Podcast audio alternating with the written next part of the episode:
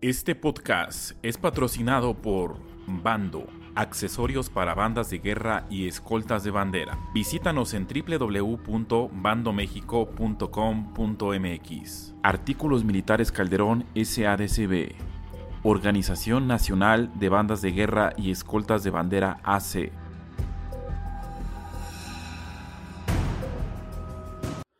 Estimado público, muy buenas noches. Nuevamente, gracias por estar en un episodio más de nuestro podcast, este que se llama Noche para Banderos. Mi nombre es José Carlos Córdoba y los acompaño, los acompaño desde la Ciudad de México. El día de hoy tenemos un tema apasionante y vamos a revisar un poco de la biografía de grandes instructores de nuestro país.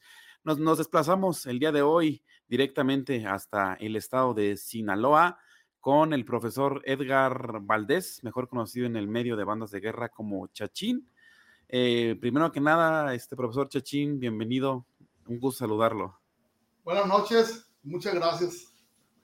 Profesor Chachín, pues eh, un placer a saludarlo. Este, la, la, banda de guerra hoy actualmente se mueve enteramente por internet, las redes sociales, los concursos, toda la información referente a este medio. Y bueno, pues sabemos que usted y esa trayectoria que ha seguido durante seguramente más de dos o tres décadas, pues lo respalda. Yo quiero empezar pues preguntándole cómo es que ha vivido Chachín esta nueva adaptación de las bandas de guerra o de los banderos en México a estas nuevas tecnologías, a los nuevos concursos, a las nuevas tendencias de cómo se ejecuta un instrumento. Pues, primero que nada, buenas noches, José Carlos, y agradecer, ¿verdad?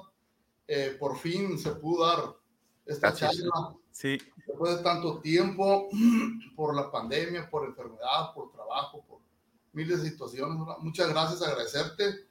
Y pues respecto a la pregunta que, que me haces, esta etapa la hemos vivido eh, primero que nada con, con mucha admiración, con mucho respeto, eh, a esta evolución, a este modernismo que, tienen hoy las bandas de guerra en, México, en el Estado, eh, también este eh, poder, por medio de este, de este espacio,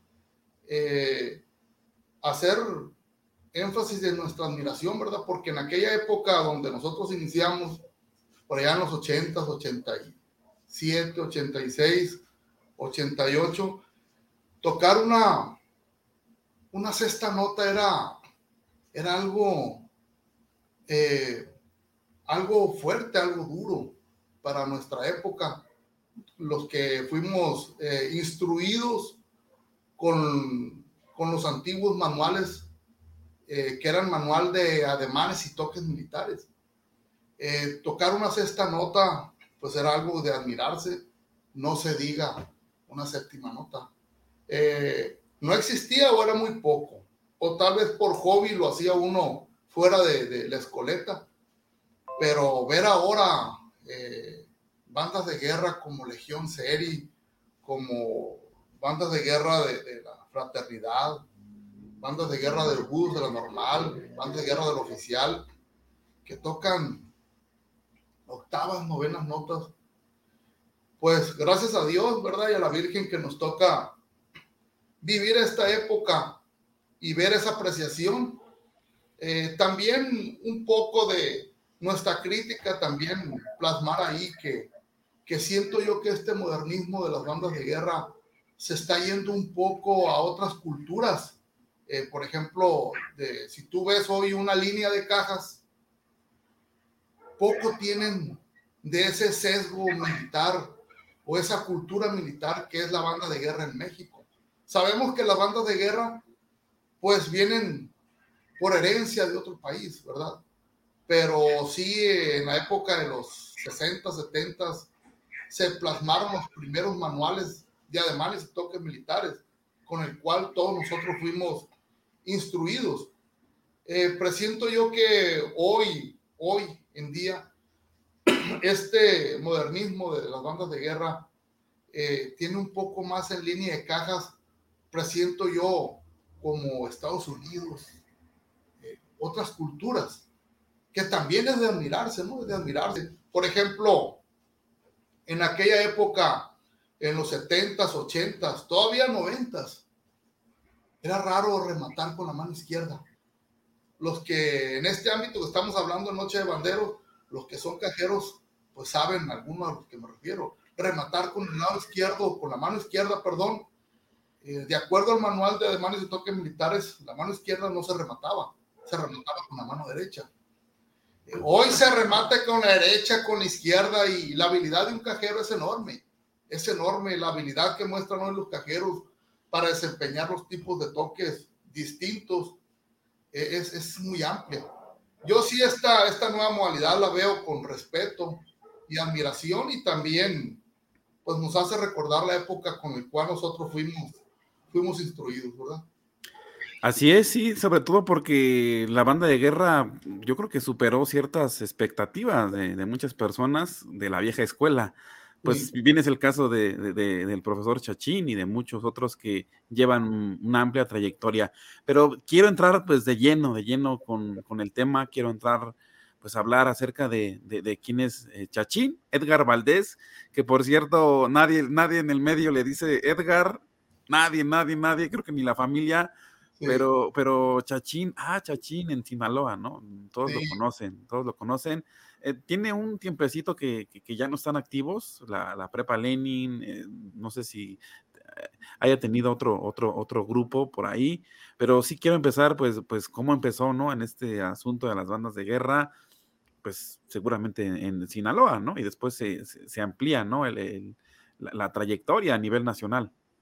Sí, nosotros, bueno, tu servidor, de hecho, tiene razón mucha gente que no sabe mi nombre, porque a mí me dicen Chachín, porque mi papá en paz descanse eh, le decían Chacho. Entonces de ahí fue Chachín. Pero todo mundo, todo mundo, todo mundo Chachín. Eh, mi nombre es Edgar Guillermo Valdés Azueta. Tengo dos nombres, eh, pero todo mundo en Culiacán, en Mazatlán, en, todo lo que es el ámbito de las bandas de guerra, y el ámbito también del básquetbol, porque eh, toda mi vida fue, fui basquetbolista y estoy inmiscuido en, el deporte. Todo el mundo es chachín.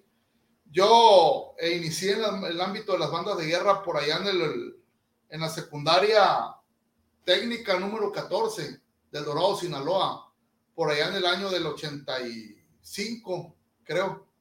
Por ahí fue cuando empecé a tocar inmediatamente después de, después de dos meses ya era corneta de órdenes.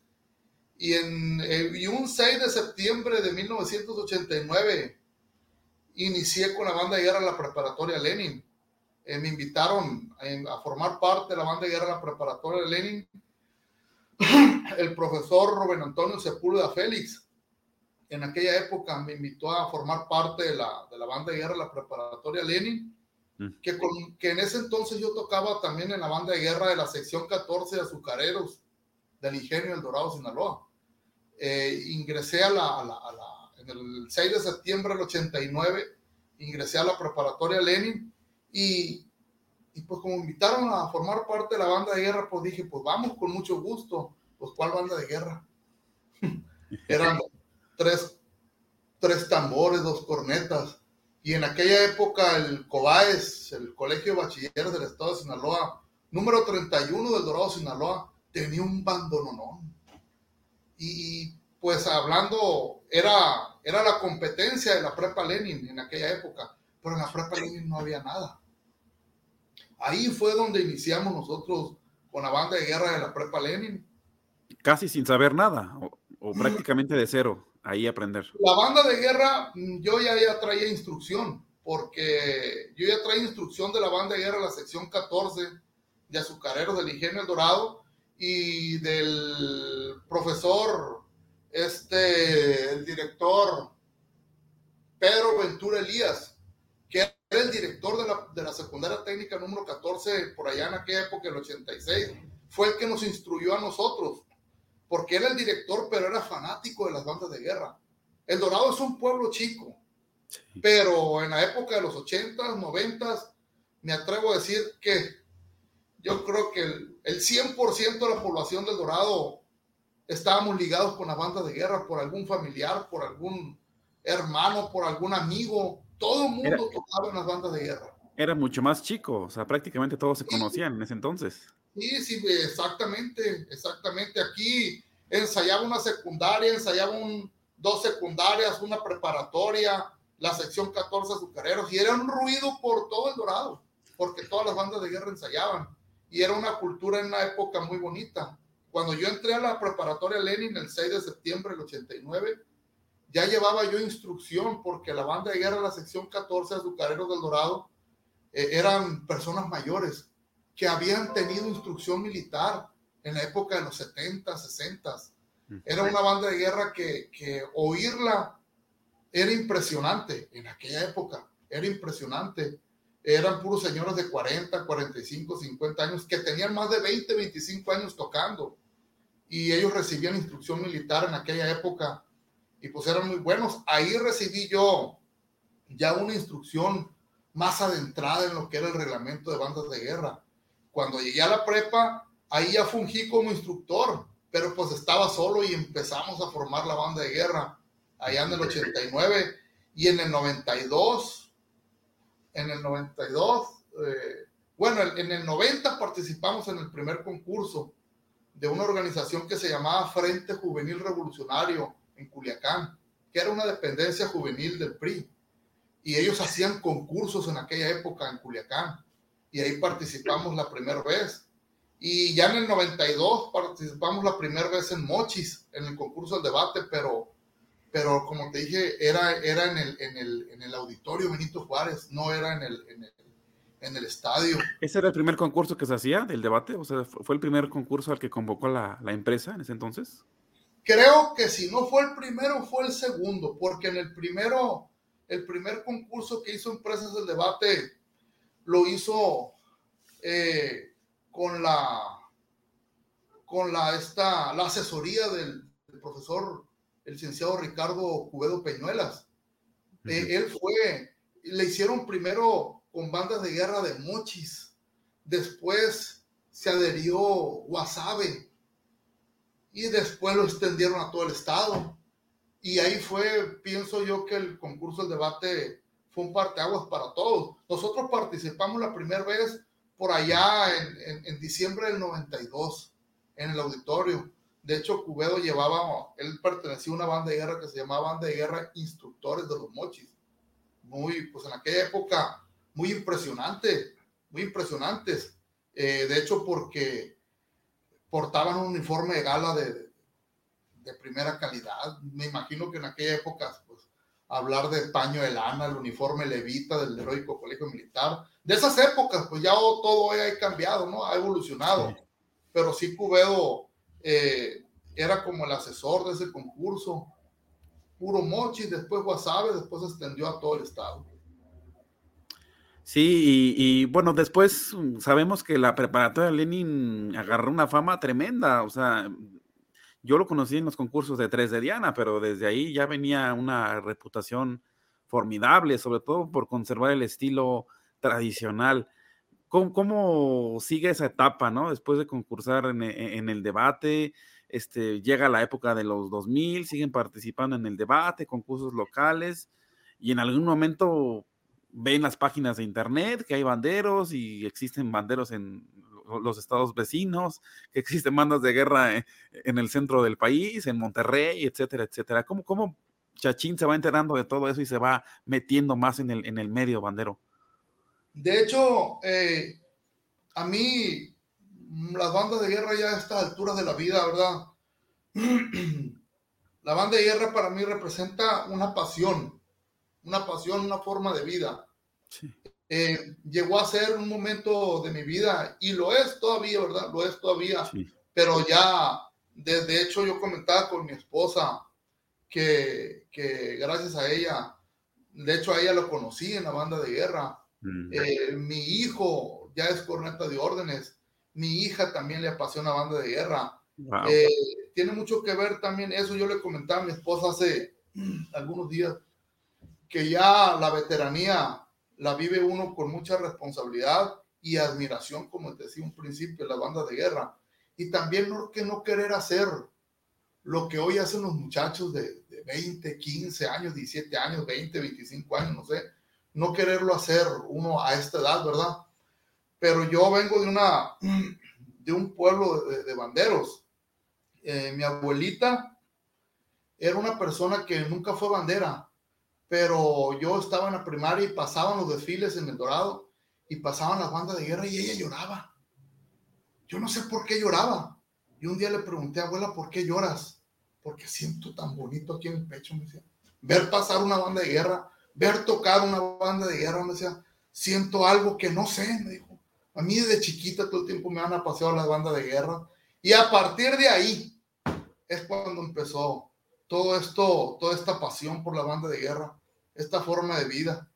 Eh, nosotros, aquí, como te dije un principio, la banda de guerra de la Prepa Lenin, en aquella época de los noventas, a inicios de los noventas, había bandas de guerra muy famosas en el estado de Sinaloa, que fue la banda de guerra de, de instructores de los mochis. Había una banda de guerra del Cebetis, parece que no recuerdo, Cebetis número 52 de Mazatlán, que traía el profesor Vicente Robles. Existía la banda de guerra de la preparatoria Mazatlán de la Universidad Autónoma de Sinaloa, que la traía el, profesor David Mesa, que eran unas bandas de guerra que tocaban impresionante. Estaba la banda oficial también de la universidad, que recién era de, recién formación, eh, que la traía el profesor eh, Miguel Ángel Mendoza Noriega, y el profesor también coadyuvaba al profesor, que era un maestro de cívica. En esas bandas de guerra, nosotros cuando empezamos a salir del Dorado, nos encontramos con esas bandas de guerra de unos niveles muy altos. Ahí fue donde nosotros empezamos a, a, empezar a, darle. Primero nosotros teníamos una escoleta al día, que era de, de 11 y media de la mañana a una de la tarde. Pero como te dije un principio, nosotros, El Dorado es un pueblo chico, es un pueblo chico, que si tú tienes 12 y 12 para ir a una competencia, se te sale un elemento de cajas o de cornetas por X motivo, es difícil ir a buscar a otras escuelas, como lo hacen otras bandas de guerra de las ciudades, que te desacompletas y, y sobra a dónde ir a buscar. Aquí no. Entonces nosotros eh, empezamos a, eh, decidimos de, agarrar, de, enfrentarnos a ese, tipo de niveles de banda de guerra con elementos que eran oriundos de aquí en Dorado y elementos que eran de campos pesqueros o de ejidos agrícolas alrededor del Dorado. Entonces empezamos a, a ensayar en el día y en la noche. En el día y en la noche, por más de dos años. Y fuimos a la primera competencia ya formal, bien como en el 91. Eh, el debate se empezó a formar y también había un, concurso aquí en Sinaloa muy formativo, que era el concurso del pentatlón militarizado, que era en Culiacán, Sinaloa. Se hacía ese concurso en, en marzo, a principios o a mediados de marzo, que era un concurso muy formativo, que, que era por... Ahí estaban los jueces y te calificaban con el manual y ademanes de toques militares editados en el 64. O sea, y pobre de uno que tocara una, una cosita que se pareciera o dando a entender algún toque militar o hacer una adecuación en un toque militar o hacer una adecuación en una marcha militar. Ahí era muy penado todo eso. Ahí presiento yo que ahí fue donde empezamos a agarrar un nivel, un nivelito más o menos bueno. Mm, sí, sí, mediano, bueno, para ahí más o menos. Entonces, eh, y, de ahí ese concurso tenía esa característica, porque yo recuerdo que te daban una lista de, de 52 toques y te pedían tres nada más. Y, y, y, no te permitían ir a un sorteo, ¿no? Presentabas tu banda de guerra y ellos mismos, de ahí por medio de un micrófono, te decían, por favor, sargento de banda, indique el toque reunión con la cadencia descrita. Y tenías que tocar reunión, te pedían tres y después tocaban marchas libres. Pero recuerdo yo que cuidadito con hacer una adecuación de una marcha reglamentaria. cuidadito, o sea, era muy estricto en aquella época todo eso. No existían lo que conocemos hoy las rutinas libres, no existía eso. Las, rutinas libres, donde había cabida para hacer rutinas libres, era en el debate. En el debate. Pero ahí sí quiero hacer, José Carlos, un, un, un, ahorita que es el espacio lo adecuado, en aquella época, ¿cuáles eran los objetivos de los concursos de la banda de guerra? ¿Cuáles eran los objetivos? Los primeros objetivos eran el fomentar el buen gusto por la música militar. Ese era el objetivo de los concursos de la banda de guerra. Y sí, en el debate nos, nos dimos a la tarea de, de, de, inventar, por decir así, inventar marchas. Pero ahí es donde estaba ese ingrediente, que todo lo que inventábamos en aquella época, si oíamos una canción, no la plasmamos tal y cual como lo hacen hoy muchas bandas de guerra, que a la hora de tocar eh, X marcha, tú ya te, ah, están tocando fulana canción. No, antes si tú oías una canción, tenías que adecuarla a la música militar, a las cadencias. Era muy difícil salirse de las cadencias. Después nos fuimos saliendo un poco de las cadencias. Incluso que después nos atrevíamos a dejar de marcar el paso.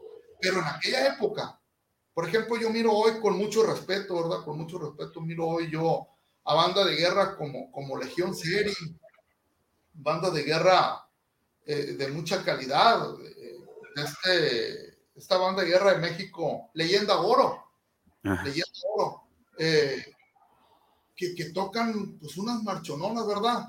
Que no sabemos qué, qué, qué son, pero son marchas nuevas con este modernismo y dejan de, dejan de, dejan de marcar el paso.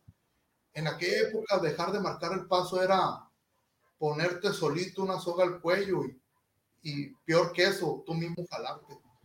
En aquella época era muy penado, nos tocó esa época. Y sí, todo lo que adecuamos o lo que inventábamos con los clarines o con las cornetas, teníamos que ser muy cuidadosos de que ese invento fuera lo más músico militar posible. Y sí, ya pues, de hecho cuando fuimos el primer concurso nacional que fue en el 2013 en, en, Saltillo, Coahuila, eh, organizado por Rafael Domínguez y el, maestro López Bao de allá de, de Saltillo. ¿Cómo es que te llega la invitación, ese Chachín, en, ese entonces? ¿Cómo es que te enteras? ¿Quién te pasa el, el dato, digamos? que, todavía no había tanta expansión de, de Internet. Por medio del de, profesor Ricardo Cubedo y por medio también de la página, de la primera página de bandas de guerra que hubo de, de 3 de Diana, que ya teníamos acceso, acceso en Internet y, y empezamos a, a, a ver que, que, que, ya esto estaba, pues, que había organizaciones a nivel nacional preocupados por el ámbito de la banda de guerra y también eh, se hizo el primer congreso de instructores de bandas de guerra en la Ciudad de México. Eh, no recuerdo si fue en el 2001, 2002, 2000. Más o menos, en esas fechas. fue, fue, por allá, donde estaba Rafael Domínguez, estaba Moisés, y, y, de este, y ahí fue donde empezamos a participar, pero nosotros en ese entonces ya estábamos llegando a una veteranía en esa época ya estábamos llegando nosotros como Prepa Lenin ya a una veteranía, ya teníamos nosotros 10 o 13 años eh, en, ese ambiente. Y ya un poco veteranos decidimos participar en, en Saltillo, decidimos participar en, en, en Querétaro, en México, pero sí, para nosotros era muy difícil ese tipo de participaciones porque, como te repito, somos de un pueblo chico, de una sindicatura que, que, que casi el 100% de los integrantes de la banda de guerra eran elementos de escasos recursos. Aquí, ¿a dónde vas a pedir apoyo? ¿A dónde? o sea, era muy difícil. La preparatoria de la universidad no contaban con los recursos eh, para comprar cornetas. Ni siquiera pensar en meter un oficio al municipio, como normalmente hacen muchos. Porque ni, ni, municipio. O sea, se acaba de dictaminar el municipio para que en dos años eh, se, se, instalen las oficinas del municipio 19 del estado de Sinaloa, pero estamos ya en el 2021, 2022. Y estamos hablando nosotros de, de, de acá. Principios del siglo XX.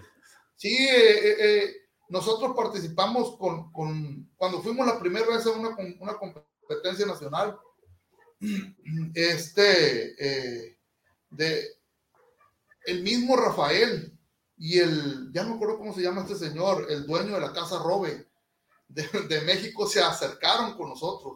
Nosotros sacamos el segundo lugar, pero pues el material no teníamos ese nivel eh, del tipo de material que llevaba, por ejemplo, en aquella época nos ganó la banda de guerra en primer lugar um, el, Águilas del libro de la historia. Sí. Sí, ellos ganaron. No, pues ellos traían, al lado nosotros traían un uniformazo, al lado nosotros traían tambores nuevos, cornetas nuevas, clarines enteritos, botas militares. O sea, era otro mundo para nosotros en aspecto de material y en el aspecto de, de, la calidad, de la calidad y de inversión de uniforme de equipamiento de la banda de guerra. En toques no, no, en, toques todo el tiempo con nosotros era una forma de vida la banda de guerra. Nosotros nos oías tocar temprano o nos oías tocar en la mediodía y te acostabas oyendo, oyendo ensayar la banda de guerra, la prepa Lenin aquí en El Dorado. Pero sí, fueron épocas pues muy bonitas, ¿verdad? Chachín, ¿qué me puedes contar acerca de tus, de tus colegas, este, instructores de, de, del estado de Sinaloa? Porque siempre, siempre, siempre que hablamos en las bandas de guerra del estado de Sinaloa, hablamos de, de cosas bien hechas, de nivel, de, Mm, rutinas libres, de las famosas rutinas libres que hoy conocemos. Eh, pues me imagino que conoces a la mayoría, que has tratado y no sé si te has acercado a la dinámica de esas bandas de guerra en los últimos años, en los últimos 10 años, por ejemplo. No sé cómo tengas esa relación con ellos, de poder envolverte, pues digamos que a la nueva escuela, ¿no? Ya cambiaron los tiempos. Sí. Yo con todos tengo, tengo muy buena relación. De hecho, yo eh, conozco a los instructores viejos de, Sinaloa y también conozco a esta, eh, no sé, segunda, tercera generación. Los conozco perfectamente. Eh, conozco a Sergio Lugo, que es instructor de, que hoy en día es instructor de, de la banda oficial de la universidad, que es, un, que es una banda de guerra que, que tiene una amplia trayectoria. Desde que antes que él entrara, esa banda de guerra viene de una amplia trayectoria de por allá del 86. De hecho, yo toqué en la banda oficial de la Universidad Autónoma de Sinaloa, eh, no recuerdo, eh, creo que en el 90, 1990, 1991, sí, porque en aquella época la banda de guerra oficial de la universidad era conformada de los mejores elementos de, de las preparatorias y también de las facultades. Y la Dirección General de Deportes nos daba un apoyo a los que éramos de fuera para poder asistir a las escoletas y, representar a la Universidad Autónoma de Sinaloa. Y la banda de guerra pues tenía un, un, nivel muy bueno. En ese entonces era el instructor Miguel Ángel Mendoza Noriega ya jubilado y el profesor Manuel Beltrán también ya jubilado. Y era una, una banda de guerra mucha trayectoria. Y ahora que entró, ahora en estos años que entró el profesor Sergio Lugo, pues él también trae una, una camada, una generación de muchachos eh, muy buena, muy buena, buenísima. Y ellos también eh, han seguido esa trayectoria, e incluso ellos hasta campeones nacionales.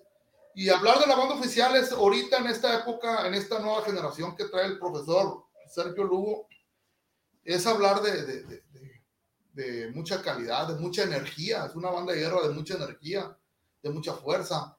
También conozco pues al profesor Ricardo Cudo Peñuelas, que hablar de él es hablar, yo creo que hablar de, es hablar de toda una institución. institución. No sé, no sé yo, porque no sé, no sé qué instructor. Moches, Moches es una, es una ciudad de bandera eh, que tiene varias bandas de guerra. Eh, pues, UDO, Tecnológico de los Mochis, Bomberos Mochis, ahora Sables de Oro, eh, Veteranos de los Mochis y otras bandas de guerra. Yo no sé quién no haya pasado por, por, Ricardo Cubedo Peñuelas. Eh, acá en Mazatlán, los instructores viejos en Mazatlán dejaron las bandas de guerra.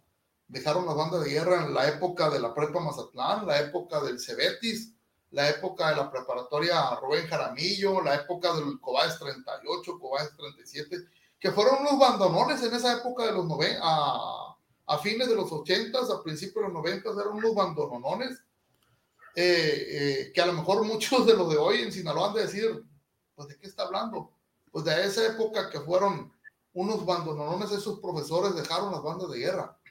Y hay una nueva generación que agarró las bandas de guerra como este muchacho, que sí, sí tengo el gusto de conocerlo, este muchacho, Omar Piña. Mm, Omar Piña, que, sí, que trae, eh, se llama ahora que Autónoma Durango. Eh, también lo conozco, lo conozco a él, lo conozco muy bien. Y, y conozco mucho al profesor Adalberto Torres. Yo creo que se apellida Torres Adalberto. El profesor Francisco Mendoza. Sí, eh, mm, que trae la flor de magón. Ah, bueno, somos compañeros de, de, época, tocamos juntos en la banda de guerra oficial por allá en el 90, 91. Tocamos juntos, fuimos campeones estatales. No recuerdo si dos, tres veces, no recuerdo, pero, pero somos compañeros. Somos compañeros de época y él era cajero. Él era cajero, el profesor Francisco Mendoza eh, mejor conocido como Pancho aquí, eh, ya se ha preparado mucho, él, él es doctor hoy parece que en ciencia de educación, y de este, eh, y conozco a, bastantes todo de este, en, en, el ámbito de la banda de guerra aquí en Sinaloa, porque ciertamente ya no tenemos tanta participación como antes, pero sí procuramos estar todo el tiempo activos con dificultades para salir a tocar y a, y a, concursar, pero, pero estamos en el ámbito y nos conoce todo el mundo. Este Ernesto Ruelas, eh, en distintas ocasiones hemos, lo hemos apoyado ahí en Mazatlán con el concurso, cuando recién nació el concurso Perla del Pacífico, ahí estuvimos apoyándolo con, con, con el jueceo. También he sido juez en distintas ocasiones. Ya tengo tres años que ya no, porque ya la verdad ya eh, pues a lo mejor ya, ya hoy este modernismo, a lo mejor nosotros, la vieja escuela, no estamos aptos nosotros para calificar este modernismo. Pues en el ámbito reglamentario, claro que sí, ¿no? Pero también estuvimos participando en eventos nacionales como jueces con este muchacho Alejandro Maldonado. Alejandro Maldonado que hizo concursos de tres de Diana. Nomás que ya después no entendí mucho que había dos, tres de Diana.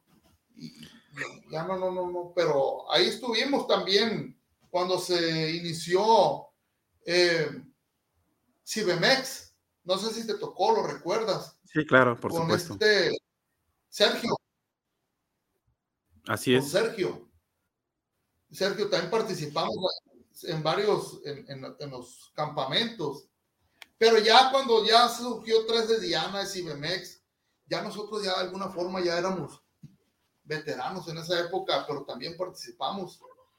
Pero sí tengo mucha relación con todos aquí eh, profesor Chachín, em, acaba, acabas de, de, tocar eh, un tema muy importante y es eh, pues como que el, modernismo, ¿no? El, modernismo nos rebasa o rebasa la vieja escuela, no sé cómo llamarlo, la verdad no es, no es la palabra correcta posiblemente, pero eh, ¿Qué opinas de que todo eso que me estás contando lo sé por, porque conozco a todos los de Sinaloa o la gran mayoría, pero, pero tú qué piensas de que la, la mayoría de, bueno, no, no, no, no sé si la mayoría, a lo mejor es un dato no, no correcto, pero muchos de los de Sinaloa son músicos. Muchos en Sinaloa son músicos, son excelentes banderos, o sea, hablar de Sinaloa es porque hay muy buenos banderos, porque sacan buenas marchas, porque ganan concursos, y demás, pero, pero gran parte de eso se debe a, a que muchos de ellos traen la música ya de familia, como, como lo mencionas. ¿Qué piensas de eso? ¿También a ti te pasó algo ahí referente a la música y también te gustó o, lo traes de tu familia?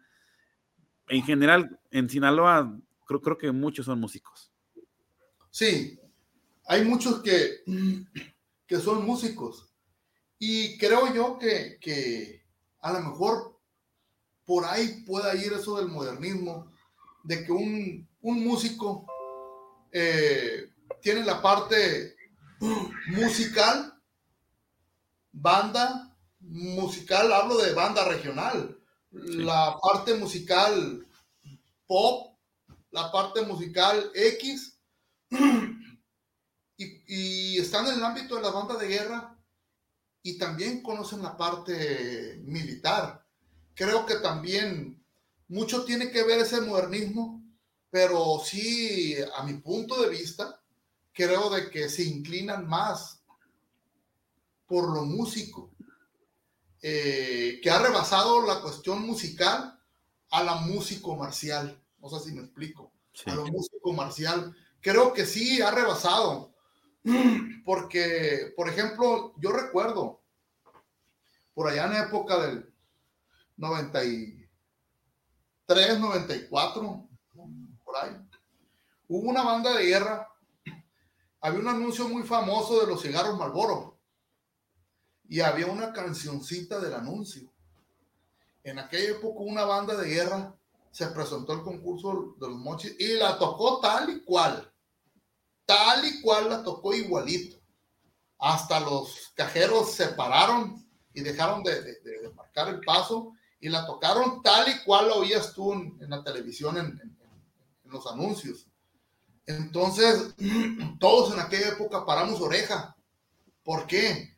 Porque era algo que, fue objeto de burla por mucha gente. Y todos paramos oreja para que todo lo que fuéramos a, a, inventar, a inventar o a adecuar algo que oíamos en la tele o alguna canción X, teníamos mucho el cuidado de adecuarla al sesgo de la de la música militar, de la música militar. Pero en aquella época, mm, un servidor no era músico. Eh, y muchos no eran músicos. Eh, pero sí teníamos relación. Había varios sargentos en Culiacán que eran músicos en, la novena zona militar y acudíamos asesorías. Y todo el tiempo eh, era adecuar a lo músico militar. Pero hoy hay muchos que son, que son, que son, como tú mencionas, son músicos, son instructores, corretas de órdenes, sargentos, pero son músicos. Al, por ahí digo yo que también va de que hoy se hacen esas adecuaciones tan modernas que, que, que, que yo me quedo sorprendido, yo me quedo sorprendido. Lo han adaptado a la banda de guerra pues, infinitamente y ahí está la, la prueba. La banda de guerra Bomberos Veteranos, los veteranos de los mochis, o sea, rebasó, rebasó su, su, creatividad y llevaron esa música porque el, instructor, a Giovanni, a quien le mandamos un saludo, pues llevó esa música directamente a la banda de guerra y el resultado pues fue una generación nueva de hace 6, 7 años que se ejecutó una rutina muy famosa que ellos sacaron, pues hoy en día ya rompió los esquemas. Y, casualmente es de Sinaloa. Sí lo conozco, sí lo conozco. De hecho, hoy, por ejemplo, te, te, te, te lo digo y, y, a mí no me da vergüenza porque nosotros ya vivimos esa época de las bandas de guerra con mucho, con mucho profesionalismo y, y con mucha entrega. Te lo digo hoy, por ejemplo, hoy eh, que se usan eh, este, los estacatos en las cornetas. Tú agarras un cornetero de, de la época de nosotros y, y, nos quedamos en blanco, ¿verdad? En blanco.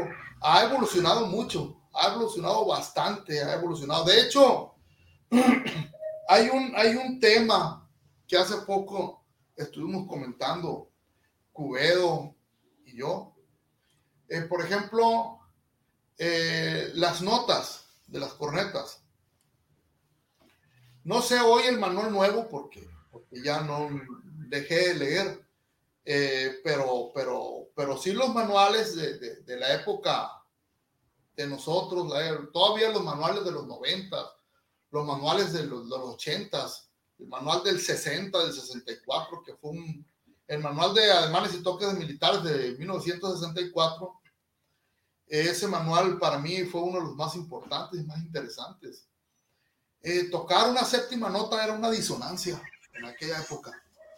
Que lo agarraron a uno tocando una séptima nota en la corneta era una disonancia y automáticamente era una descalificación.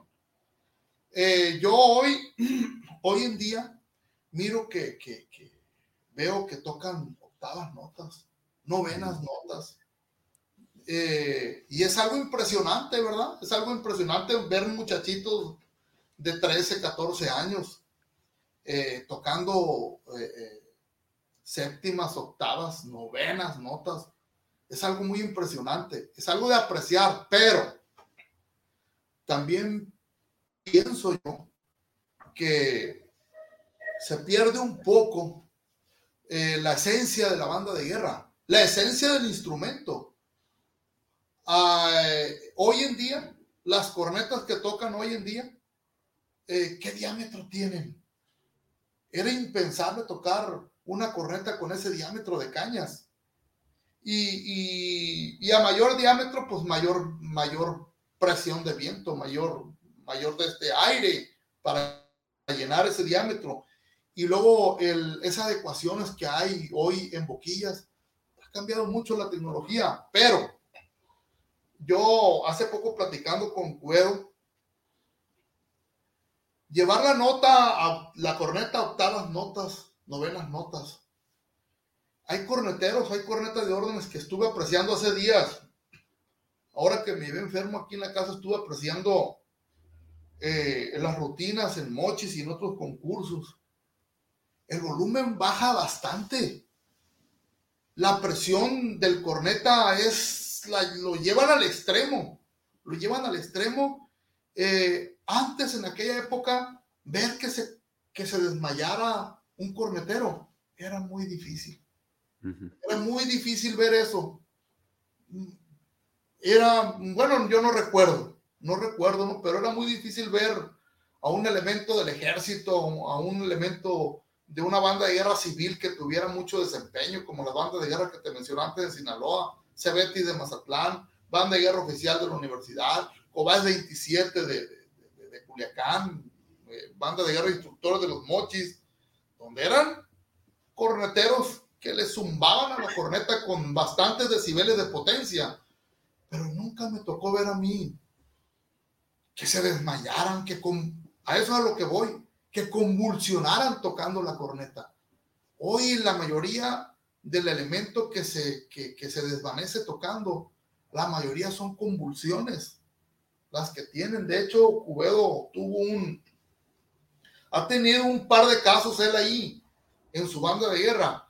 Y de tantas generaciones que él ha formado, pues tiene médicos, ingenieros, arquitectos en sus saberes, ¿no? Que, que ya lo miran a él como un profesor que él fue formador en su, en su formación educativa de ellos. Y tiene también neurólogos, neurocirujanos que pasaron por la banda de guerra de tanto el tecnológico de Mochis como de la banda de guerra de la UDO, eh, que se han acercado con él y que le han dicho que son, fueron corneteros de época y que son neurólogos, neurocirujanos y que les han dicho a él, profesor Ricardo, eso es antisalud, o sea, el, el esfuerzo, el espacio de tiempo, presión y falta de aire a la que es sometido el cerebro es bastante.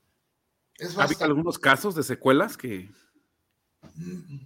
Sí, o sea, mis respetos, ¿verdad? Por ejemplo, este muchacho Giovanni, mis respetos porque tiene mucha, o sea, la capacidad de inventar, eh, adecuar también, un poco adecuar a lo músico militar. Parece que él, no sé si trabaja hoy en, en, la, en un, algún naval o en alguna dependencia de, la Secretaría de Defensa Nacional. Este, eh, toca notas muy altas, Legión Seri, es impresionante. Eh, nosotros queremos entrar a ese asunto y ahí es nuestra, que nos acompañe la funeraria, ¿no? Ahí a, tocar eso.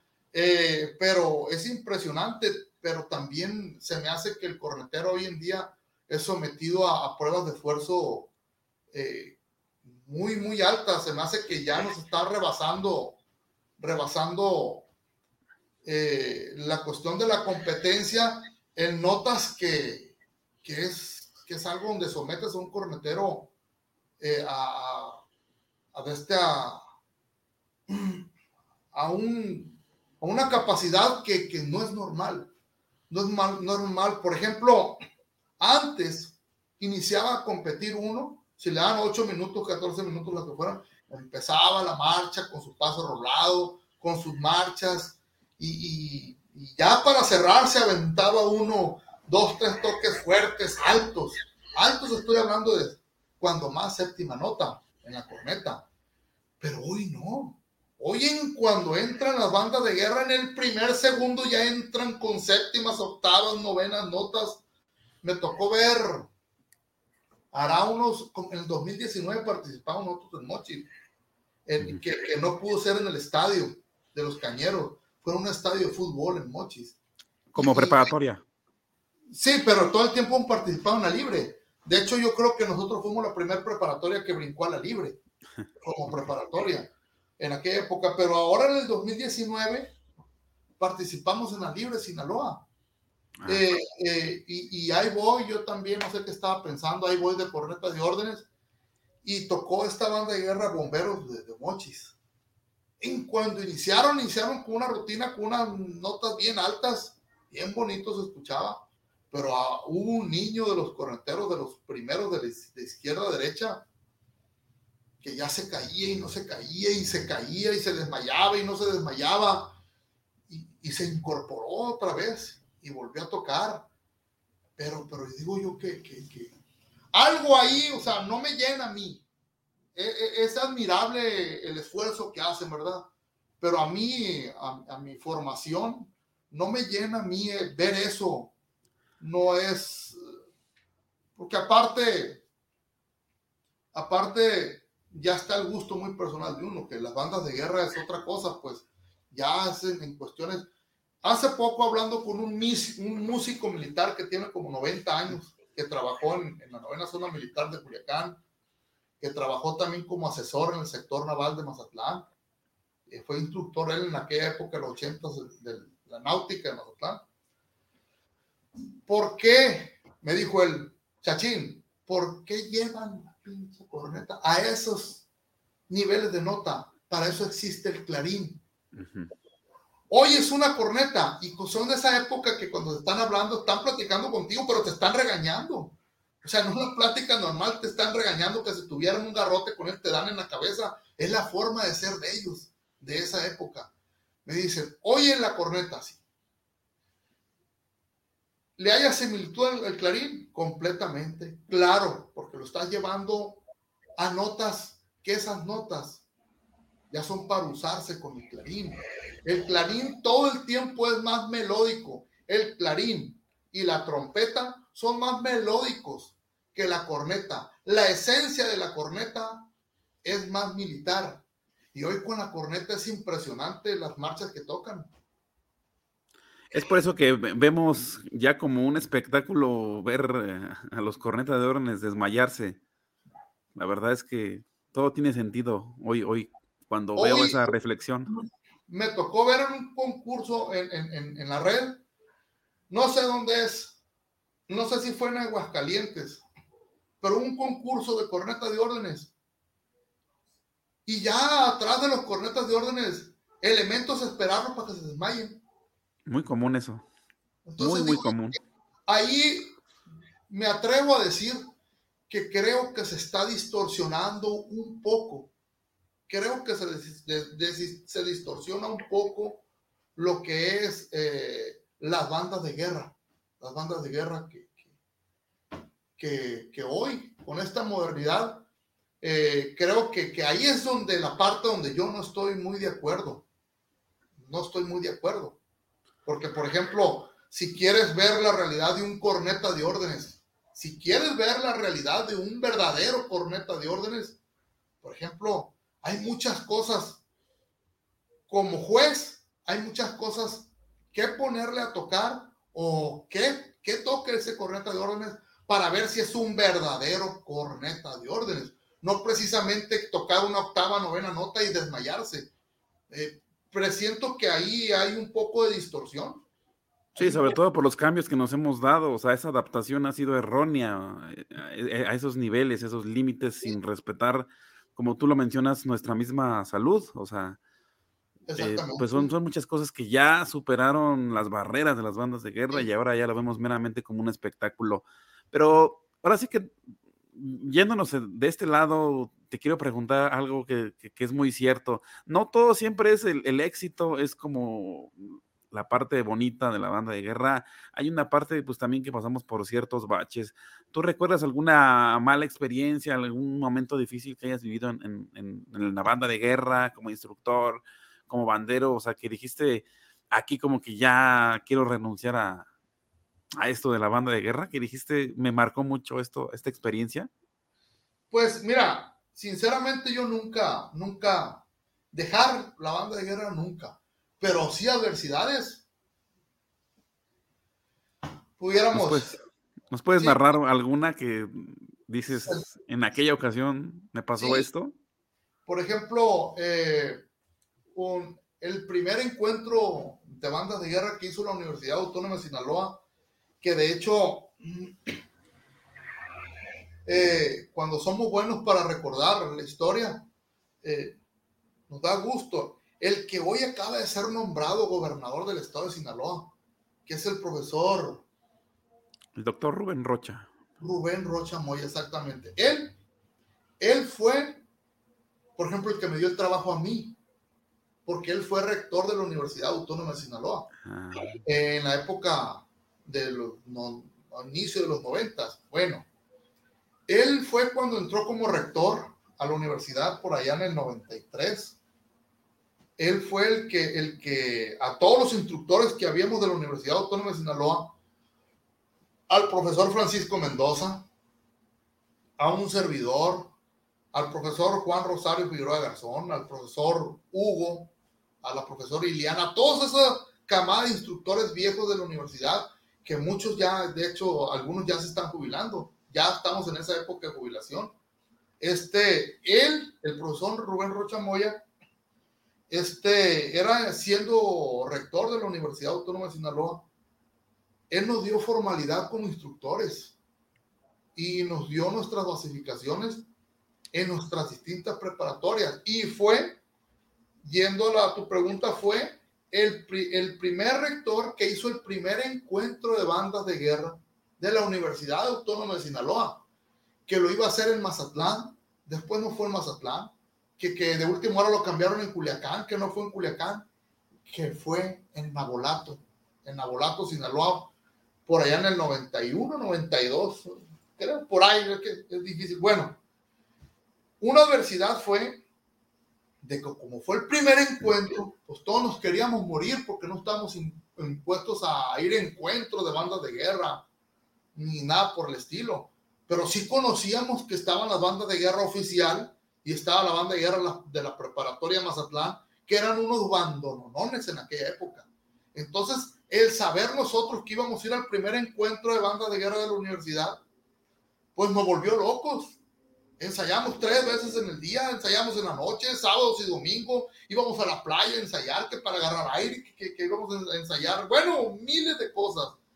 Pero nosotros no contábamos con la infraestructura de uniformes, de material para acudir a ese tipo de eventos. Nosotros fuimos con playera y un día antes eh, dejamos de ensayar como a la una de la mañana y cuando dejamos de ensayar, pues fuimos a entregar a varias muchachas y muchachos que eran de campos pesqueros, que eran de, ejidos, ejidos agrícolas, y, al, y cuando al momento de ir a dejarlos, para decirles que mañana pues era temprano porque teníamos que ir al, encuentro, nos van diciendo, Chachín, mi caja se rompió. Eh, Chachín, pues mi caja está a punto de romperse.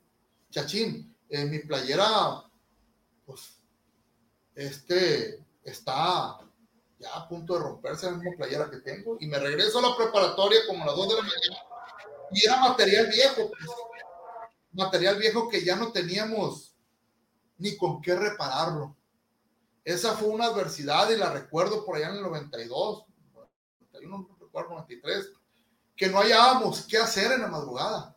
¿De dónde íbamos a sacar para reparar ese material, para apretar una caja y hacer el cambio de parche? Y estoy hablando todavía de la época cuando, cuando se, se ponían parches de cuero, de cabra, de coche, de puerco, de vaca, y, pero los vendían en las deportivas. Y en el Dorado, pues no había deportivas. ¿Qué íbamos a hacer a esa hora aquí en el Dorado?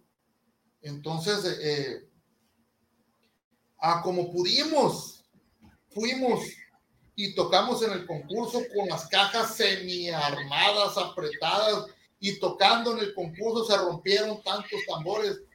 Recuerdo que en ese concurso, gracias a Dios, eh, eh, tuvimos muy buenos resultados. Fue la mejor, la mejor línea de cornetas, el mejor sargento, el mejor corneta de orden, la banda de guerra más disciplinada del evento. Pero Oye, Chachín, pero, pero ahora sí que recapitulando la, la, narración que, que nos haces, eh, mm, ¿consideras que se debía en ese momento a la inexperiencia? Porque creo que ese tipo de cosas son muy comunes hoy en día en los banderos. O sea, realmente creo que, creo que quien no ha pasado por eso es porque realmente no ha experimentado un concurso. Lo que pasa es que en esa época indiscutiblemente no teníamos la experiencia que teníamos ya a mediados, a fines de los 90, pero también las carencias eran, las carencias eran, puedo decir que eran exageradas, pues eh, con lo que ensayabas, con eso se ibas a tocar. Por ejemplo, yo conozco muy bien a Aldo, eh, el profesor Aldo Moreno de la Normal, profesional en el ámbito de las bandas de guerra. Eh, yo he estado con él y tienen material para ensayar y material para competir. Para Era algo, otra cosa en aquella época no, era distinto. De hecho, en aquella época no había, bueno, sí había, pero no estaba al alcance de nosotros los parches sintéticos. Era cuando recién empezó a salir el parche sintético. Comprar un parche sintético y romperlo y para volverlo a comprar. Eh, se usaba el más barato que estaba a, la situación, al alcance de la economía, era el parche de cuero, parche de cuero. Pero sí eran adversidades que, que yo fue donde sí le dije al director en aquella época, si nosotros nos vamos a meter en este rubro de las competencias de la banda de guerra, no es que suena muy bonito la prepa Lenin, sí, sí, sí, sí, sí, ya sé, pero meterlo en este rubro de las competencias, de los encuentros, nosotros de infraestructura no tenemos para esto. Nosotros los tambores no sabemos ni cómo los armamos con lo que tenemos. Eh, ya ahora es otro mundo, pero en esa época sí fue una adversidad, eh, sin uniforme, prácticamente con una playera, pero sí, sí, pues eh, en esa época, en esa época sí, eh, eh, dejamos buen sabor de boca por la disciplina que teníamos. No teníamos nosotros uniforme con una playera, pero tratamos de impresionar, tratábamos de impresionar en el trabajo que teníamos de disciplina y de, y de formación músico-militar, tratar de sustituir un poco a, a la presencia que te da un uniforme. Oye, Chachín, Chachín eh, ahorita que estás narrando eso de la, de, la, impresión y de la disciplina y demás, eh, un punto que quiero mencionar y que quiero destacar y que te voy a preguntar es, eh, pues, hablando de las cosas bellas que te pasaron, cosas importantes. Me, narrabas un poquito sobre la crítica constructiva que hay actualmente, pues, a los, a los corneteros, a los cornetas que sacan notas muy agudas, yo creo que eres muy humilde, pero yo sé de muy buenas fuentes que eres muy, muy, pero muy buen corneta, muy buen corneta de órdenes. Ganaste creo que en, Calderón en el 2007, cuando, cuando vinieron a, México con la prepa Lenin. Y no sé si esa esté dentro de tus más grandes satisfacciones que te, que te ha dado la banda de guerra. ¿Nos puedes narrar? O sea, yo creo que esa es una de ellas. Me imagino, y habrá muchas más que ganaste muchos premios como corneta. Sí fue una satisfacción muy grande haber ganado en, ese tiempo, ya siendo ya pues ya, la verdad, compitiendo con muchachos, pues, y uno ya siendo un, veterano, pues sí me dio satisfacción. Ah, claro que sí haber ganado en aquella época, en esos años. De hecho, de hecho yo no quería competir eh, en, en, en, la competencia de, de de órdenes. Eh, y, en paz descanse Ramón, me dijo, no, no, no, pues una de las intenciones de que viniera fue esa, cabrón, me dijo, ¿cómo, cómo, cómo, cómo? Porque yo tenía mucho acercamiento con él, ¿cómo, cómo nos vas a decir eso? No le dije que nosotros venimos completamente desvelados, llegamos casi el mismo día de la competencia y, y hubo una, hubo una confusión, como fue en Azcapotzalco, allá de donde es David Escobedo, bueno, yo lo conozco, hubo una confusión de ocasión y fuimos a hospedarnos a un ladito del Monumento de la Revolución, creyendo que estamos a un lado de Azcapotzalco. Y, y, y el, el, el, desplazamiento nos generó problemas, andamos todos estresados. Ya lo que queríamos era tocar, que se acabara eso. Y cuando me dijo, yo le dije a, a Ramón que, que, que, que, pues, que andaba cansado, que no. Y, y, haber concursado y haber ganado, pues sí fue un, fue un gusto personal, pues un logro personal y, y, aunque todo el tiempo para mí interesado, lejos de lo del corneta de órdenes, para mí todo el tiempo la esencia es el grupo, es la tropa, es la banda de guerra. No Pero el mismo, el mismo Ramón te invitó en esa ocasión para que tú participaras, o sea, él fue el que te animó. Sí, sí, porque este, eh, él y yo tuvimos muy buena relación, de hecho él, eh, no recuerdo si en dos o tres ocasiones vino acá al Dorado. Vino acá al Dorado y estuvimos platicando, comiendo mariscos, y risa y risa, y, y me contaba mucho la, de las adecuaciones que quería hacer en los instrumentos de, de bandas de guerra. De, de, me acuerdo cuando recién los aros ionizados, los clarines de tres metales, y que eran el último grito de la moda. Pero sí, eh, yo no inicié de corneta de órdenes en la preparatoria Lenin.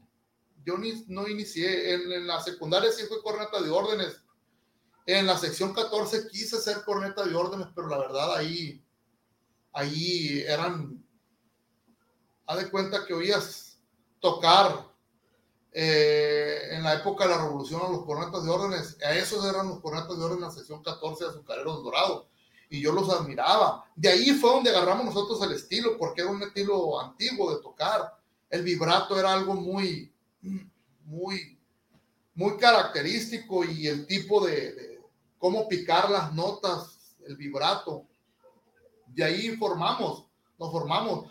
Pero nosotros en la prepa Lenin del Dorado tuvimos un cornete de órdenes muy bueno, muy bueno que fue Gabriel, Gabriel Beltrán Silva. Eh, aquí le decían, todos lo conocíamos como el Niñón. Él llegó a mediados de los noventas a la preparatoria Lenin del Dorado y él desde que llegó estuvimos sobre él, sobre él, sobre él y lo metimos de corneta de órdenes. En los primeros concursos un dúo, pero ya después agarró un nivel muy bueno en esa época, pero también eh, es, es de hombres reconocer que nosotros éramos, tocábamos la corneta, pero no teníamos mucha, mucha marcialidad. Por ejemplo, eh, a la hora de tocar, ya ves que hoy tocas y marchas. Tocas y marchas y los movimientos y tienen que ser más marciales y todo eso. En, en aquella época, todas las bandas de Sinaloa no éramos muy marciales en la cuestión de la marcha, en la cuestión de las posiciones, de la, la segunda posición en la cuestión recta, todo eso. Eh, pero sí, de hecho, Sinaloa fue de, era tierra de muy buenos cornetas de órdenes. Y creo que hoy en día también, por ejemplo, este muchacho Giovanni, eh, a, la modernidad, pues adaptado a la modernidad es muy buen corneta de órdenes. Este muchacho Omar Piña de Mazatlán, mi respeto. Este Sergio Lugo, el kit de, de, de la banda de, sí. De, oficial, excelentísimo corneta de órdenes eh, muy buen corneta de órdenes también. El búhos de la normal. Todos, todos, todos se van. No me gusta mencionar nombres porque. Se te puede ir alguno que no menciones y se pueden. Y, después, ¿no? El chachino lo mencionó, pues no me puede ni ver. pero yo todo el tiempo he sido admirador de todos, de todos, pero, pero así aquí en El Dorado tuvimos un corneta de órdenes en la prepa Lenin muy bueno en la época de los noventas y ya él ya no estuvo, no estuvo en la banda de guerra, ya se salió de la banda de guerra, ya agarró otros rumbos y pues tuvimos que brincarle a, a lo de lo de a lo de las guías. Y también. Y, bueno, perdón que, perdón que insista en, en la reacción de, del concurso. Ahorita que estás hablando de admiración y todo eso, eh, para los demás muchachos que son correta de órdenes, pero porque para ti son muchachos, o sea, son jóvenes. Digo, lo digo yo en términos de cómo tú lo mencionarías, ¿no? Muchachos, jóvenes, este, gente nueva, ¿no? De, de esta segunda, tercera generación de, de cornetas. Pero en ese momento, de, Calderón, creo que fue la última participación que tuviste. ¿Qué sentiste esa, esa vez? ¿Qué, ¿Qué satisfacción te dio? ¿Te dio mucho gusto? ¿Cómo lo celebraste? ¿Qué te dijeron los elementos de tu banda de guerra? Porque ese fue un, gusto personal tuyo y se vale y también quiero, se vale la, vale la pena mencionarlo aquí, no, no, no todo se tiene que centrar en los demás, sino también que tú disfrutes lo que haces. En ese momento, ¿qué, qué, qué, qué te dijeron los demás, este, los demás cornetas no sé, no sé, o sea, en ese momento ya, ya pasaron 15 años de ese, de ese concurso, a lo mejor ahorita si concursaras no, no, sabríamos qué resultado habría, ¿no? Pero seguramente igual bueno. Caer ahí en convulsiones. Este, no, pues en aquella época, en ese tiempo, ya muchos de los cornetas de, de, ahí de la preparatoria Lenin, pues obviamente me felicitaron, ¿verdad? Y, y como saben ellos, pues ya el tiempo que teníamos tocando, me dijeron, ya ves, ya ves, me dijeron, ya ves, cabrón, y no querías participar. Eh, lo que pasa es de que sí me dio mucho gusto. Yo tal vez hubiera vivido más mi etapa, o hubiera gozado más mi etapa como corneta de órdenes, si yo me hubiera enfocado nada más en, en, ser corneta de órdenes. Porque, por ejemplo, yo admiro, eh, admiro también personas, por ejemplo, como Cubedo, que se ha atrevido últimamente dos, tres años a, a, dar las guías. A seguir tocando. Sí, sí, sí. Y de este, admiro cuestiones o, quiero hacer mención, por ejemplo, detalles como Cubedo, como, como, como Sergio Lugo de la oficial, como Omar Piña de, de Autónoma del Durango, como este muchacho Giovanni de, de veteranos, que que son cornetas de órdenes, pero son instructores. Son instructores. Eh, la mente de ellos, en mi, en, mi, en mi, tiempo también, la mente de uno no está completamente en la guía. A, un, a una banda de guerra, a un corneta de órdenes que va a ensayar a su banda de guerra, nada más como corneta de órdenes. Eh, eh, sí me hubiera gustado, sí me hubiera gustado estar en una banda de guerra en la prepa Lenin, obviamente, yo nunca, nunca anduve brincando de banda en banda, que ahora soy azul, ahora soy verde, ahora soy amarillo, ahora soy. No, no, yo todo el tiempo fui prepa Lenin y el día que me muera seguiré siendo prepa Lenin. No me importa ir a otro mundo, voy a seguir siguiendo prepa Lenin. Eh, sí me hubiera gustado haber pertenecido a la banda de guerra de prepa Lenin como corneta de órdenes. Que mortificarme nada más por dar las guías hubiera sido una chulada, lo hubiera disfrutado muchísimo, pero estar de corneta de órdenes, ser el instructor, estar al pendiente de lo que ocupan las cajas, de que de ensayar con las cajas, que ahora con las cornetas, que los uniformes que no tienen, que el, que el apoyo que no nos pueden dar, que a dónde vamos a ir, no te enfocas completamente en la belleza que es ser un corneta de órdenes, porque para mí es una belleza, es algo con otras palabras, perdón, es una chingonería ser corneta de órdenes, es un privilegio que me imagino que los que son lo deben de, gozar, pero a mí sí me hubiera gustado ser corneta de órdenes de la prepa Lenin y nada más ser corneta de órdenes eh, para. Sobre todo más tiempo. Eh, oye, Chachín, pues este quiero mencionar otra parte importante casi como para ir cerrando el capítulo, que nos deja para muchas horas seguir hablando de bandas de guerra, muchas, muchas horas. Seguramente haremos otro, otro capítulo, si, si nos lo permite. Pero, mm, ¿cómo, cómo has el alternado? Digo, ya se en otras ya se viven otras temporadas, otras épocas. Como tú bien lo mencionaste, hace dos años fue el último concurso en el debate, se viene la pandemia, este, no hay bandas de guerra, etcétera, etcétera, pero eh, ¿cómo, has fusionado tu profesión con las bandas de guerra? ¿Eres este ingeniero? ¿Eres este cómo lo has alternado tu vida de profesional con la banda de guerra y con el baloncesto, que es otra pasión tuya? Yo soy, yo soy licenciado en educación deportiva. Eh, estoy asignado eh, con horas base a la instrucción de, en, la, UAS, en la Universidad Autónoma de Sinaloa, eh, asignado a la preparatoria Lenin del Dorado, desde, laboralmente hablando, desde el 94, de agosto del 94. Este, y también mi vida ha sido el básquetbol. Yo mucho tiempo me, me dediqué en cuerpo y alma a las bandas de guerra, completamente. y estoy, yo, yo no puedo mi vida está alrededor de las bandas de guerra.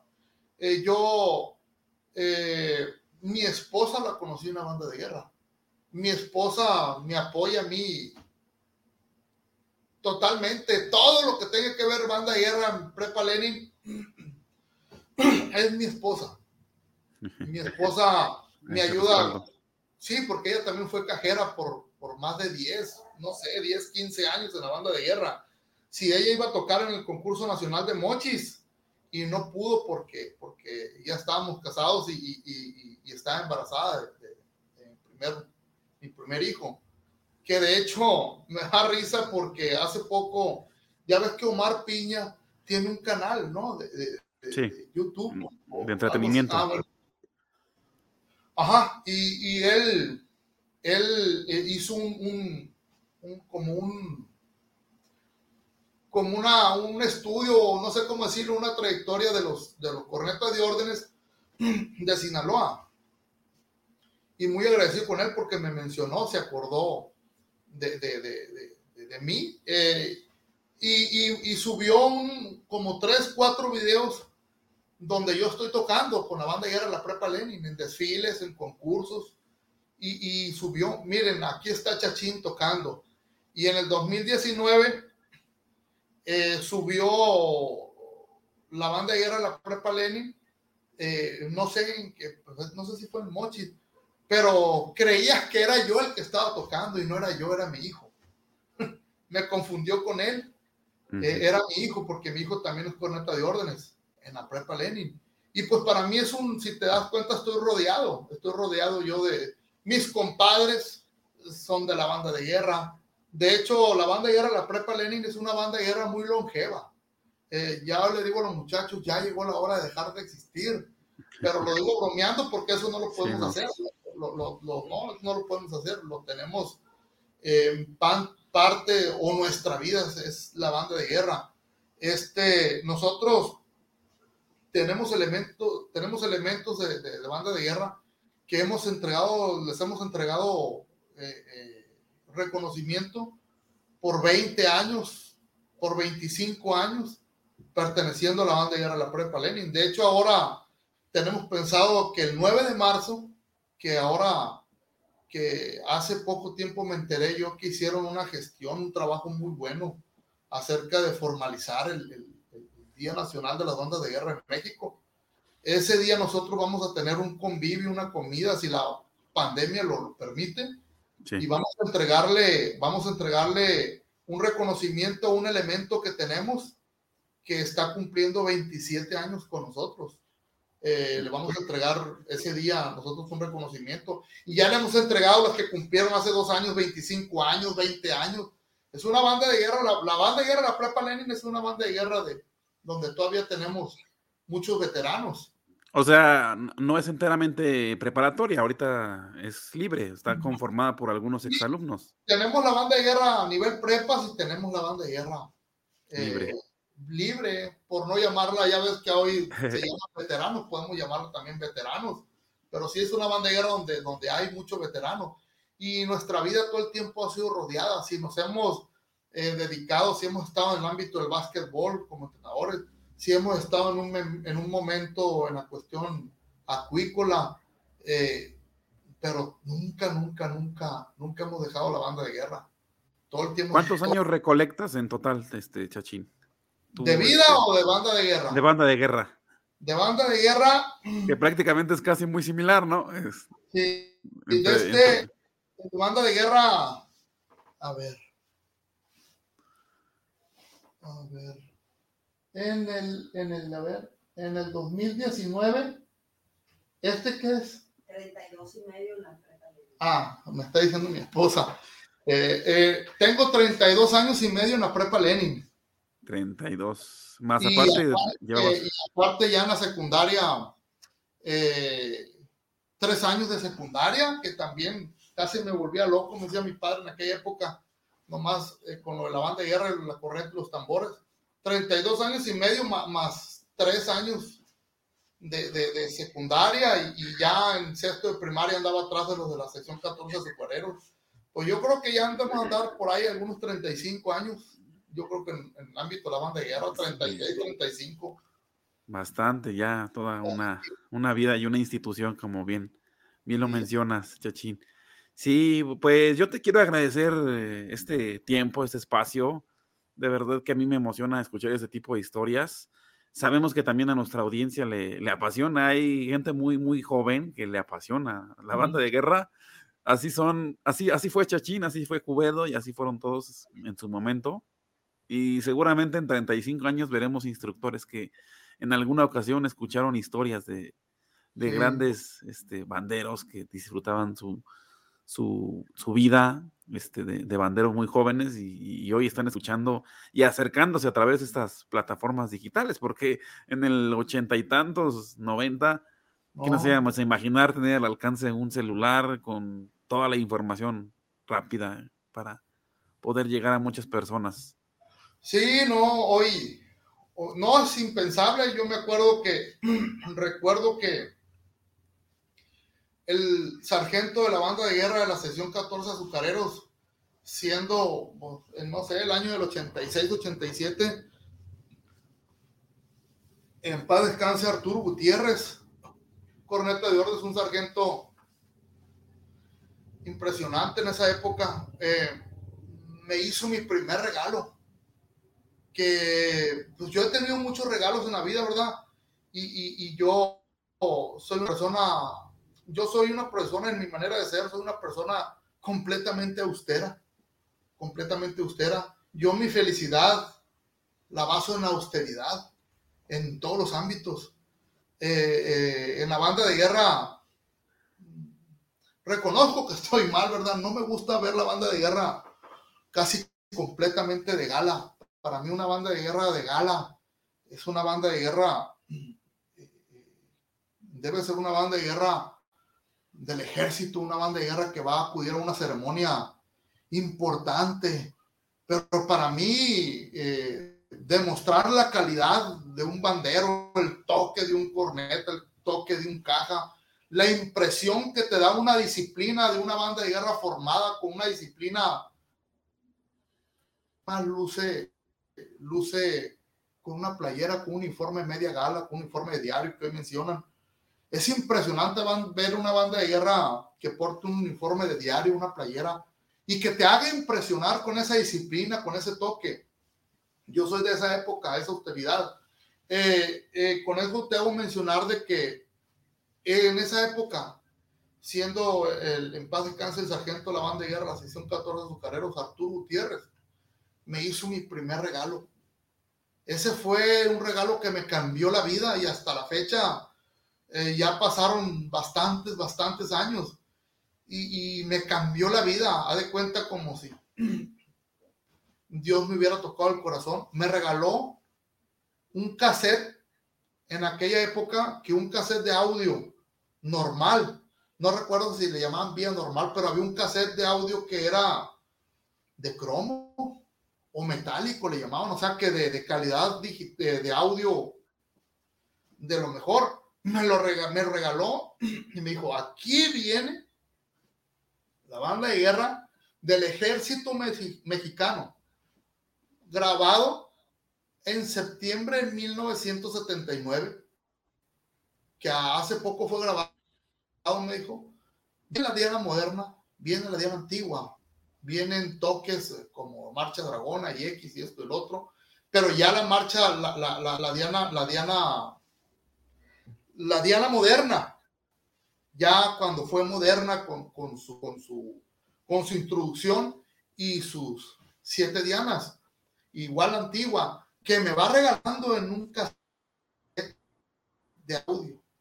La banda de guerra es la primera vez que oí una banda de guerra por medio de un dispositivo como de un cassette, como un disco. Voy a volver loco. Lloré años, diario escuchando ese cassette, diario, diario, diario escuchándolo. Por ahí existe todavía el audio. ya en, YouTube ya aparece. Eh, algo impresionante, algo impresionante. Eso para mí, esos regalos eran algo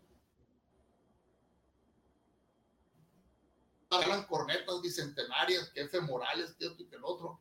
No, hombre, para mí fue un regalo que me cambió la vida. Eh, eh, ahí fue donde, donde nosotros me acuerdo que ya, yo creo que desde esa época, ah, desde esa fecha hasta la época, nunca volví a tener un sueño completo yo en mi vida. Todo el tiempo soñaba bandas de guerra, soñaba los concursos, soñaba los desfiles. Eh, para mí, mi, mi peor pesadilla en el mundo era de que soñaba yo que había arrancado un desfile y que me había despertado y el desfile ya iba. Esa fue una pesadilla de toda la vida mía. Pero sí, yo recuerdo, recuerdo, yo a todos los que, a los que conocí en mi época, yo nunca les tuve un, eh, les tengo admiración hoy. Yo recuerdo, sé de dónde vengo, sé quiénes me enseñaron, sé a los concursos que fui donde aprendimos y estuvimos luchando, instructores que ya no están con nosotros. Ah, por ejemplo, en, no sé si sepas, en, en, en Sinaloa, ahí este, existen los COBAES, se llaman Colegios de Bachilleres de Estado de Sinaloa. Hubo un sargento que vino a, a instruir a los COBAES que se llamaba Sargento Santa Cruz. Y aprendimos, no era instructor de nosotros, era instructor de los colegios de bachilleres la, pues sin ser instructor de nosotros le aprendimos bastante, a lo mejor nunca ni cuenta se dio, pero atrás de una barda viendo escondido las espoletas, le aprendimos bastante, bastante a los cobayes y, a todos, a todos. Profesor Chachín, quiero finalizar eh, preguntar, preguntándote, creo que es más que obvio, pero sí quiero escucharlo, que nos menciones cuáles son de las más grandes satisfacciones que te ha dejado la banda de guerra. Yo creo que hay muchas, pero. Sí, una de las más grandes satisfacciones que me ha dado la banda de guerra es eh, el estilo de vida. El estilo de vida, eh, ese estilo de vida de disciplina, ese estilo de vida que, que para muchos es. ¿Y que le hayas estar ahí parado tanto tiempo, toque y toque? Por ejemplo, nosotros en la preparatoria Muchas veces nos dieron las 11, 12, 1 de la mañana, 2 de la mañana ensayando, tocando. Ya la banda completa no, pero los fanáticos nos quedamos tocando, toque toque, el clarín, la corneta, el tambor. Había bailes, se terminaban los bailes y pasaba la gente de salir del baile, pasaba la gente y por ahí queda la preparatoria. La preparatoria todo el tiempo estuvo en, una ubicación en El Dorado, donde a los lados estaban los clubes de bailes de esa época, en El Dorado. Y estaban los bailes tocando los grupos, los conjuntos musicales, y nosotros ensayando. Y para muchos decíamos, tú, tú no tienes vida, tú no tienes vida más que la banda de guerra. Pero yo agradezco a la banda de guerra y uno de, los, de, de mis, de mis, de mis de mis cosas que me tengo que sentir orgulloso y que me siento orgulloso, es el estilo de vida que me dio la banda de guerra. Eh, eh, ser disciplinado en la vida. Eh, uno de mis mayores satisfacciones es el estilo de vida. De mis mayores satisfacciones es de que, de que cumplí con el deseo de mi abuela y que se volvió en mi, mi vida de mis mayores satisfacciones es que conocí a mi esposa también en la banda de guerra. También ella, también ella conmigo, todo lo que yo siento referente a la banda de guerra. Comparte. antes, antes de platicarlo ya compartimos lo mismo. Antes de platicarlo, ¿sabes qué? Eh, soñé esta chingadera con la banda de guerra, así, así. mi hijo también una satisfacción grandísima es que mi hijo le, le haya gustado la banda de guerra y que haya tenido esa facilidad para tocar la corneta y que también ha tocado, tocó en el concurso de mochis ya como corneta de órdenes y lo confundieron conmigo. También es una satisfacción grandísima. Eh, mi hija también, la chica que tengo, eh, también, también este, le gusta mucho la banda de guerra. Y una también de las satisfacciones más grandes que me ha dado también la banda de guerra es rodearme de personas que han compartido junto conmigo eh, esta pasión tan grande de banda de guerra que tengo mis amigos. Todos mis amigos son relacionados a la banda de guerra. Todos mis amigos se han hecho compadres míos y hemos tenido una relación muy unida. También la banda de guerra tengo las más grandes que tengo. Todas las amistades más grandes que tengo yo están relacionadas con las bandas de guerra. Mis compadres, unos compadres míos amigos de la infancia míos están en la banda de guerra, compadres míos que no tocan en la banda de guerra, pero están relacionados porque sus padres también toqué con ellos en las bandas de guerra. Señoras que tienen 75, 80 años, que son padres de compadres míos, pero también los conocí primero a esos señores porque en época de los 80 tuve la dicha y el orgullo de tocar con ellos en la sección de azucareros. Pero todo, todo, todo, mi vida, mi vida gira, gira alrededor de la banda de guerra. Y nunca equivoqué, no me equivoqué jamás. Ese es pues Chachín. Yo tocando banda de guerra. Chachín, quiero que con esa, con esas palabras, no sé si nos puedas dar un, un remate para cerrar este, este capítulo. Este, unas palabras para aquellos banderos que son muy jóvenes, muy, muy jóvenes, o sea, muy, muy jóvenes que van empezando en este medio. Y para los instructores, por supuesto, unas palabras de chachín, pues que tienen ahorita mucho, muchas personas que quieren formar sus bandas libres, que tienen sus escuelas, que van a competencias, etcétera. Algo, algo que les puedas dejar un mensaje este, motivador, vamos a llamarla de esa manera. Un mensaje que yo les puedo dejar a las nuevas generaciones de bandas de guerra eh, no me voy a meter con el modernismo, porque el modernismo es una nueva generación y, hay que respetar y, todo está perfecto. Yo soy admirador. Quiero mencionar algo.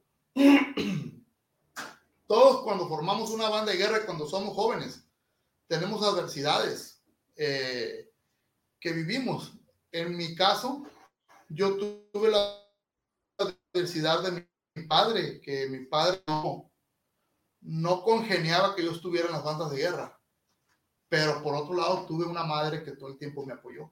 Tuve una madre que cuando iba a ver desfiles, ya estaba el uniforme, aunque nunca portamos uniforme de gala, pero lo que llevábamos ya estaba listo, listo, hijo.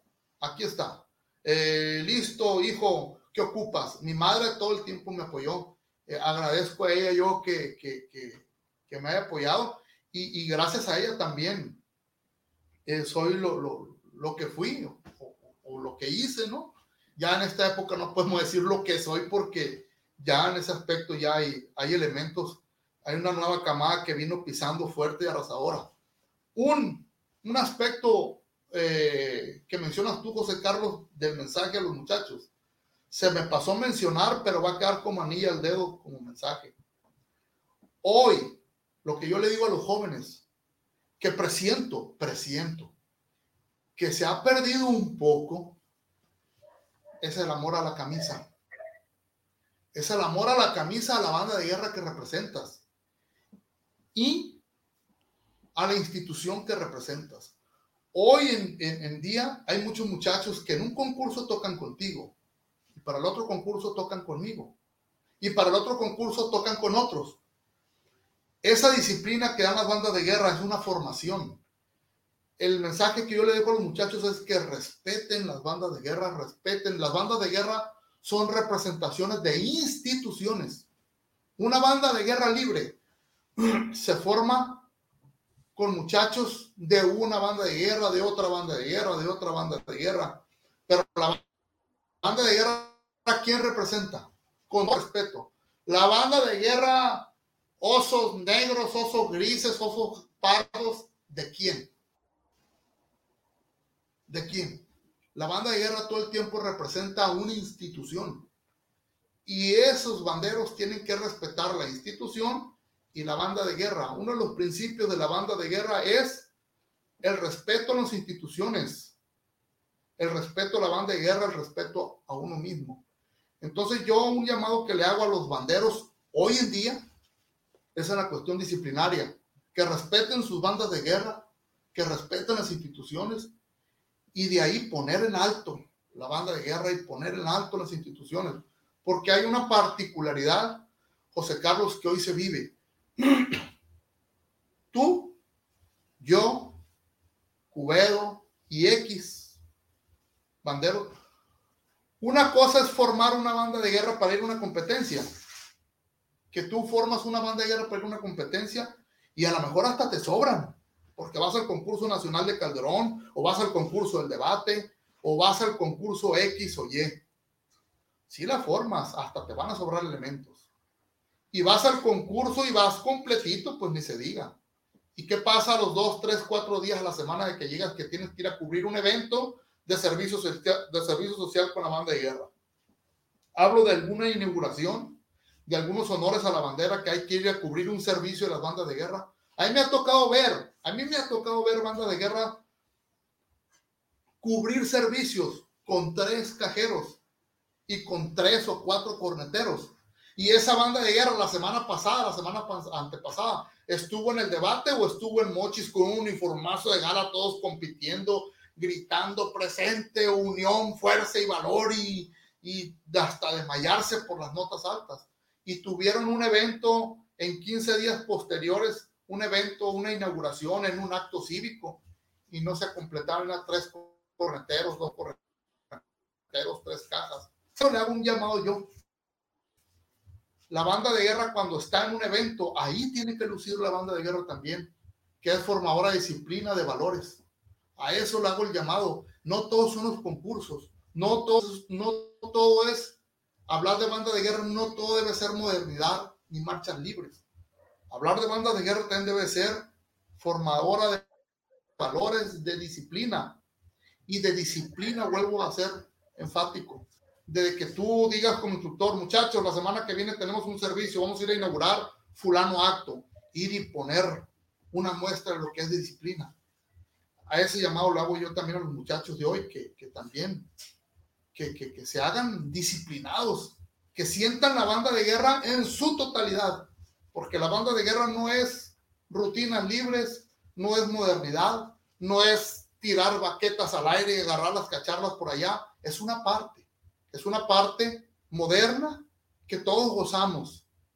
Perfecto. Pero hablar de banda de guerra es hablar de formación de individuos disciplinados, con valores.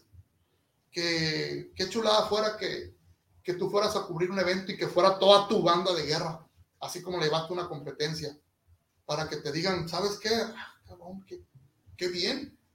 La banda, por ejemplo, las bandas de guerra en los desfiles, ¿para qué? ¿Para qué fueron creadas las bandas de guerra? Para engalanar los desfiles. O sea, que se metan el reglamento, que ahora hay muchos reglamentos, que saca un reglamento por allá, un reglamento por acá. Sí, pero para hacer un reglamento de bandas de guerra, ¿quién lo está haciendo? Si es un civil, tiene que ser un civil preparado y documentado para ver el por qué vas a cambiar un reglamento de tal cosa a, tal parte, porque la finalidad de las bandas de guerra es muy amplia. La finalidad de la banda de guerra no es ir a competir, desmayarte tocando y la semana que viene no puedes completar un servicio. A eso llamo yo a la disciplina, que es el primer punto, lo más hermoso que pueda tener una banda de guerra. Lo más importante de las bandas de guerra, la disciplina, palabras dichas por Chachín. Chachín, pues muchísimas gracias, de verdad que todo un placer haber platicado contigo. Eh, pues ojalá que exista otra oportunidad de, de nuevamente, pues acercarnos nuevamente, pues vía remota, que ahorita es, más, más sencillo y estaremos, estaremos al pendiente de próximas, eh, pues eventos que se vengan posteriormente. Chachín, muchísimas gracias nuevamente. Muchas gracias a ti, José Carlos, y, un saludo a todos, a todos los que comparten y compartimos esta, esta pasión de las bandas de guerra eh, a nivel nacional. A mí, el día que cumplo 80 años, 100 años, si Dios me deja llegar y la Virgen, voy a platicar con la misma pasión y el día que, que me invites a platicar de banda de guerra, fascinado, encantado. Es mi vida. Y muchas gracias, te agradezco, te agradezco mucho después de tanto tiempo que por una cosa u otra no se haya podido. Te agradezco mucho que, que, que, se hayan acordado de mí eh, en esta parte de la República Mexicana que es el Dorado, Sinaloa. Y un saludo a todos y muchas gracias otra vez. Gracias a todos los banderos. Nos vemos en el próximo capítulo. Buenas noches. Hasta la próxima. Este podcast es patrocinado por Bando, accesorios para bandas de guerra y escoltas de bandera. Visítanos en www.bandomexico.com.mx. Artículos Militares Calderón SADCB. Organización Nacional de Bandas de Guerra y Escoltas de Bandera AC.